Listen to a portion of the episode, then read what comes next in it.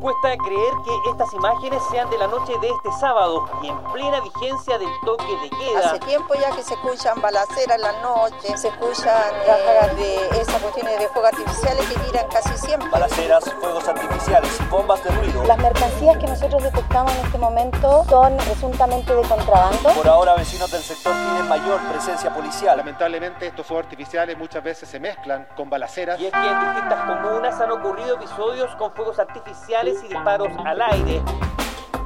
Desde la sala de redacción de La Tercera, esto es Crónica Estéreo. Cada historia tiene un sonido. Soy Francisco Aravena. Bienvenidos.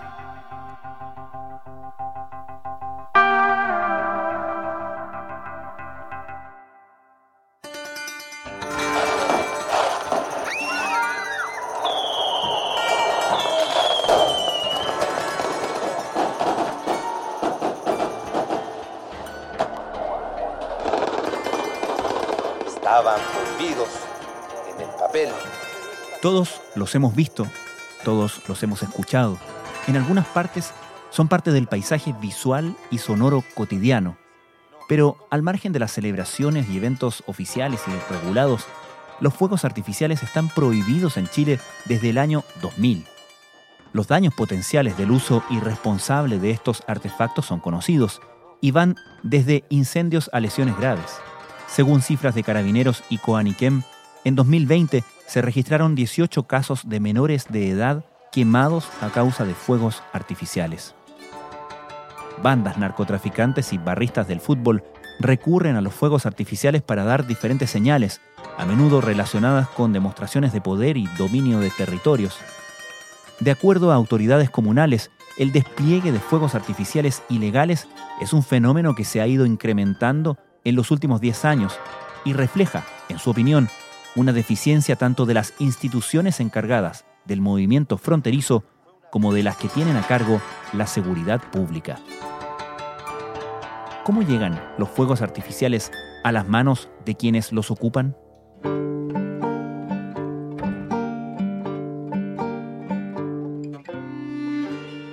El Servicio Nacional de Aduanas es la institución que está encargada de fiscalizar y facilitar el comercio exterior. Esto incluye revisar las importaciones que cruzan la frontera del país, debido a que no es posible comprar libremente estos fuegos artificiales. Por eso, según el servicio, el crimen organizado ha intentado acceder a ellos mediante el tráfico ilícito internacional, particularmente desde países que no prohíben la venta y el uso y también que tienen legislaciones que son mucho menos estrictas que las normas chilenas. Sebastián Labrín es periodista del equipo de investigación y datos de La Tercera. Junto a Felipe Díaz, del mismo equipo, reporteó esta historia que fue publicada ayer en La Tercera Domingo. La estrategia para intentar internar estos elementos prohibidos son distintas e incluso existen, según el Servicio de Aduanas, asociaciones y sociedades criminales para ingresar estos fuegos artificiales conjuntamente con otros productos que también se contrabandean en Chile, como por ejemplo son los cigarrillos u otros elementos. En el fondo, estos grupos organizados aprovechan la cadena de distribución que tienen otros elementos prohibidos en Chile. El container fue decomisado por la aduana junto a funcionarios del OS7 de Carabineros. Escuche bien, en su interior tiene 25 toneladas de fuegos artificiales. En lo que respecta a los mecanismos para esconder estos productos, hay evidencia de ingreso por vía marítima, ocultos en contenedores que documentalmente declaran trasladar mercancías diversas. El trabajo de inteligencia, tanto de aduanas como de las policías, comenzó a vislumbrar algunas ventanas de vulneración que están aprovechando estos contrabandistas que internan fuegos artificiales al país. En su mayoría se trata de contenedores que llegan a Chile por vía marítima y que declaran un contenido distinto al que realmente traen. Sin embargo, el volumen de carga que llega a Chile y la falta de una fiscalización focalizada y de mejor manera, en especial en las zonas portuarias, hace que solo una facción de estos fuegos artificiales que entran ilegalmente al país pueda ser interceptada. Personal de detectives de esta brigada especializada logró, eh, en conjunto con eh, el Servicio Nacional de Aduana, se logró efectuar un procedimiento eh, en el cual resultaron detenidas dos personas por el acopio y comercialización de diversos productos, tanto falsificados como también de contrabando. Dentro de estos eh, productos se logró la incautación finalmente de 3.692 cartones de cigarrillos, tanto de contrabando como también cigarrillos falsificados. Además se logró la incautación de algunos juguetes falsificados, camisetas de fútbol y también en este procedimiento se logró la incautación de más de 200.000 fuegos artificiales de distinto tipo, los cuales eh, se encuentran prohibida su comercialización dentro del país. Uno de los últimos casos detectados de ingreso irregular de fuegos artificiales fue descubierto el 9 de julio en el puerto de San Antonio, en la región de Valparaíso. Ese día, aduana fiscalizó un container que venía desde China y descubrieron que prácticamente todo su contenido eran fuegos artificiales. En total, en ese procedimiento se detectaron 24 toneladas de productos pirotécnicos, lo que equivale a 27.788 unidades que eran almacenadas en 1.030 cajas. El destino no estaba claro, pero la documentación, y eso es lo interesante, indicaba que la carga correspondía a cintas adhesivas en rollos de material plástico. ¿Y tenemos una noción de la magnitud del problema? Aduanas ha detectado el intento de internar alrededor de 1.600.000 unidades de fuegos artificiales desde el 2018 hasta julio de este año, pero los intentos por impedir nuevos ingresos no han sido suficientes. Según las estadísticas de la propia aduana, en los últimos tres años ingresaron a Chile legalmente 320.000 fuegos artificiales por un monto que significa más de 175.000 dólares. ¿Y quiénes usan los fuegos artificiales y para qué? En dos palabras, narcotraficantes y barristas. Se puede utilizar tanto para un velorio como para festejar el aniversario de un equipo deportivo. Para Rodrigo Delgado, el ministro del Interior, el uso de estos elementos son una forma de, comillas, amedrentar barrios, marcar territorios y demostrar poder eso es parte de lo que le preocupa al gobierno en este sentido. La gente muchas veces no logra identificar la diferencia entre el ruido del fuego artificial o de una balacera. Muchas veces se ocupan en conjunto justamente para poder blanquear el uso de armas y eso sin contar todo lo que tiene que ver con el tráfico de fuegos artificiales también, que por supuesto es ilegal, la venta indiscriminada, el comercio ambulante ligado a eso. Bueno, Además, han reconocido desde el gobierno que existe una relación directa en los barrios entre los fuegos artificiales, las drogas y otros delitos. Según dicen desde aduana, complementando la visión del gobierno, los fuegos artificiales se han convertido en un objeto de interés para grupos delictuales organizados. ¿Por qué es importante para ellos? Porque demuestran poderío mediante el uso de estos elementos. Además, les permite participar en distintas celebraciones como eventos deportivos, funerales o anunciar el arribo de drogas. Para el fiscal Alex Cortés de la zona sur, quien investiga muchos casos vinculados a tráfico de droga o crimen organizado, el uso de los fuegos artificiales no es un elemento que se limita solo al uso de barristas y narcotraficantes. Lo que él dice es que se puede entender que los fuegos artificiales también se relacionan con una cultura popular en las poblaciones. Dice textual el fiscal que tenemos muchas ocasiones en que los fuegos artificiales pueden estar vinculados con la muerte de alguien, pero no necesariamente es porque esa persona tenga vínculos con el narcotráfico. Por ejemplo, te lo puedo ejemplificar con la historia de un funeral. El 23 de septiembre del año 2019, en la esquina de calle Yelcho con 5 de abril, en Estación Central, un hombre llamado Víctor Lira Flores murió a causa de cinco disparos que fueron a quemar ropa. El crimen fue motivado por la rivalidad que existía entre dos facciones de clubes deportivos y sus respectivas barras bravas. La agrupación, se llamaba Francia Sur, quedó encargada de organizar el velorio que iba a contemplar el uso de pirotecnia justamente y la ostentación de armas de fuego. La Fiscalía y la PDI ya estaban alertados de que no era una conmemoración tranquila porque los miembros de esta facción llamada Francia Sur advertían y anunciaban en sus redes sociales que iban a dar muestras de armamento y poder de fuego. Por eso, cuando llegó este día 25 de septiembre, el féretro con los restos de Lira Flores ingresó a la Villa Francia y comenzó un estruendo que se mezclaba entre los disparos, las subametralladoras que utilizaban y decenas de fuegos artificiales. Son por lo menos tres o cuatro vehículos en donde pasan sujetos subidos en, los, eh, en las ventanas eh, posteriores de estos eh, automóviles, de estos vehículos que van disparando, más otros que se encuentran parados ahí en la vereda. También... Cerca de una semana después, la policía allanó el departamento de Oscar Huerta Vega, que era un organizador de este velorio, donde se encontraron armas, drogas, indumentaria del club y también elementos pirotécnicos.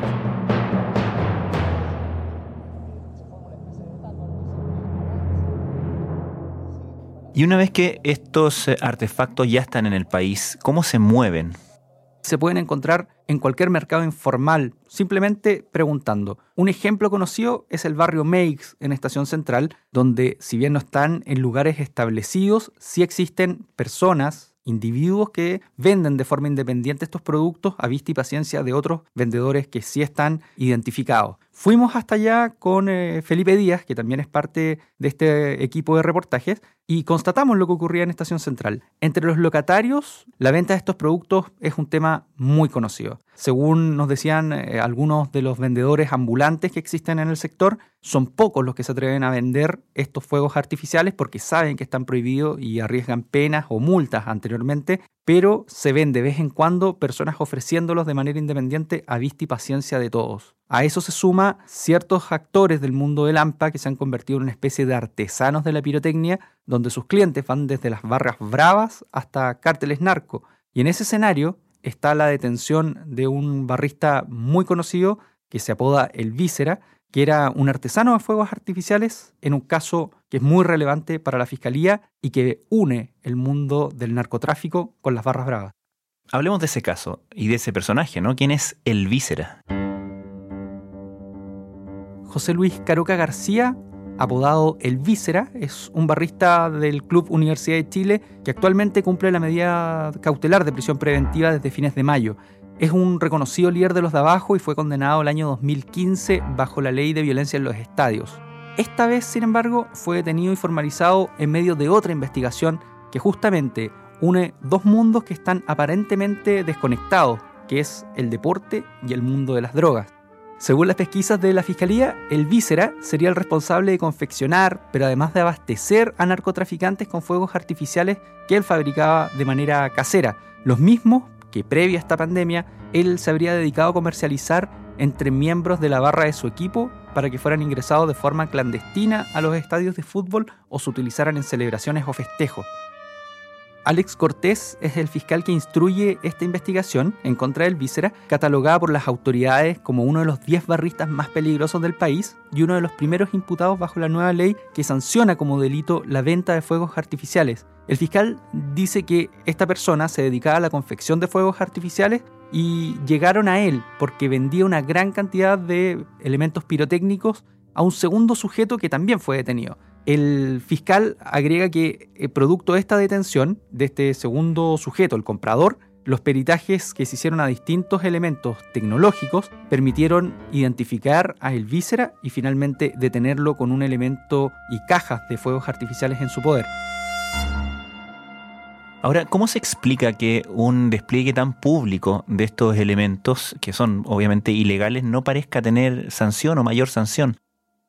Hablamos con alcaldes, con policías y también con expertos respecto de lo que ocurre con esta situación. Y uno de los más críticos es el alcalde de la Florida, Rodolfo Carter. hace un año atrás el problema de los era mucho menos, menos grave que ahora. Hoy día ya es absolutamente descontrolado. Este jefe comunal enfatiza que el 80% de la ciudad de Santiago hoy tiene fuegos artificiales por las noches a vista y paciencia de todas las autoridades políticas, también de las policías y también de los tribunales. Y lo peor de todo, dice Carter, es que lo que están haciendo hoy está empeorando mañana y pasado mañana va a ser aún más grave. Ya no solamente en barrios críticos, se extendió a todo Santiago. Yo creo que ya las policías renunciaron a ejercer su.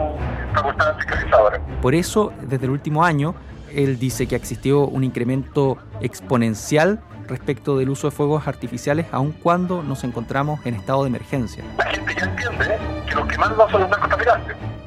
En esa misma línea también preguntamos al alcalde de Huechuraba, Carlos Cuadrado, que él aclara que aquí hay una deficiencia estructural en el control justamente de las fronteras por donde ingresan los fuegos artificiales. Según Cuadrado, no puede ser que cada año nuevo se venda masivamente en todas las ciudades de Chile fuegos artificiales que provienen de otras latitudes. Hay una deficiencia estructural en el control de las fronteras. Según el alcalde, se debe mejorar la labor de inteligencia para poder controlar esto a nivel interno, porque ya llevamos, dice, dice él, más de 10 años con este problema y aún así no tiene solución.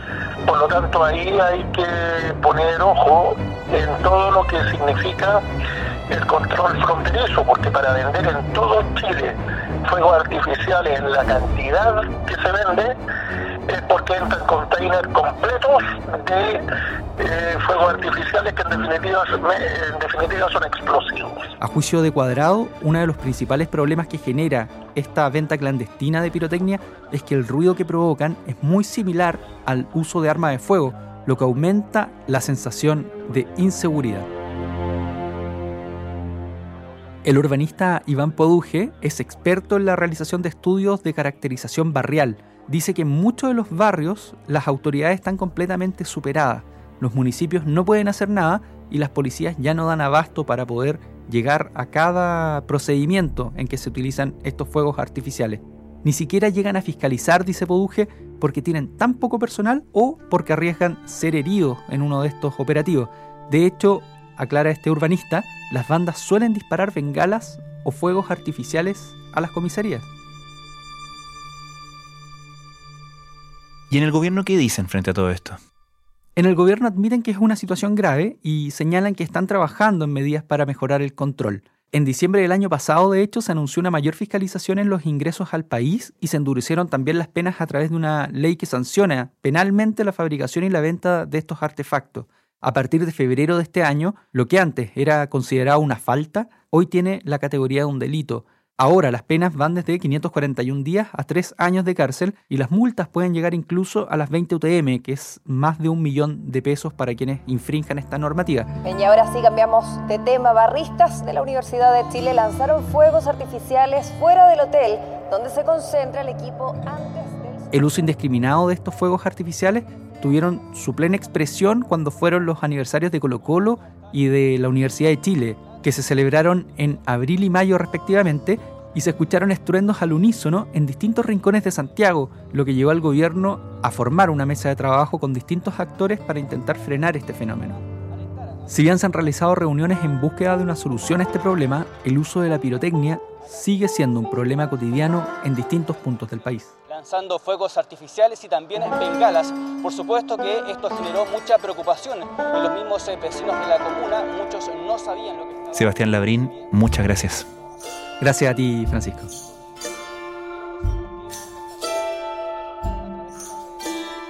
Los invitamos a leer el reportaje de Sebastián Labrín y Felipe Díaz en la web de la Tercera Investigación y Datos en latercera.com.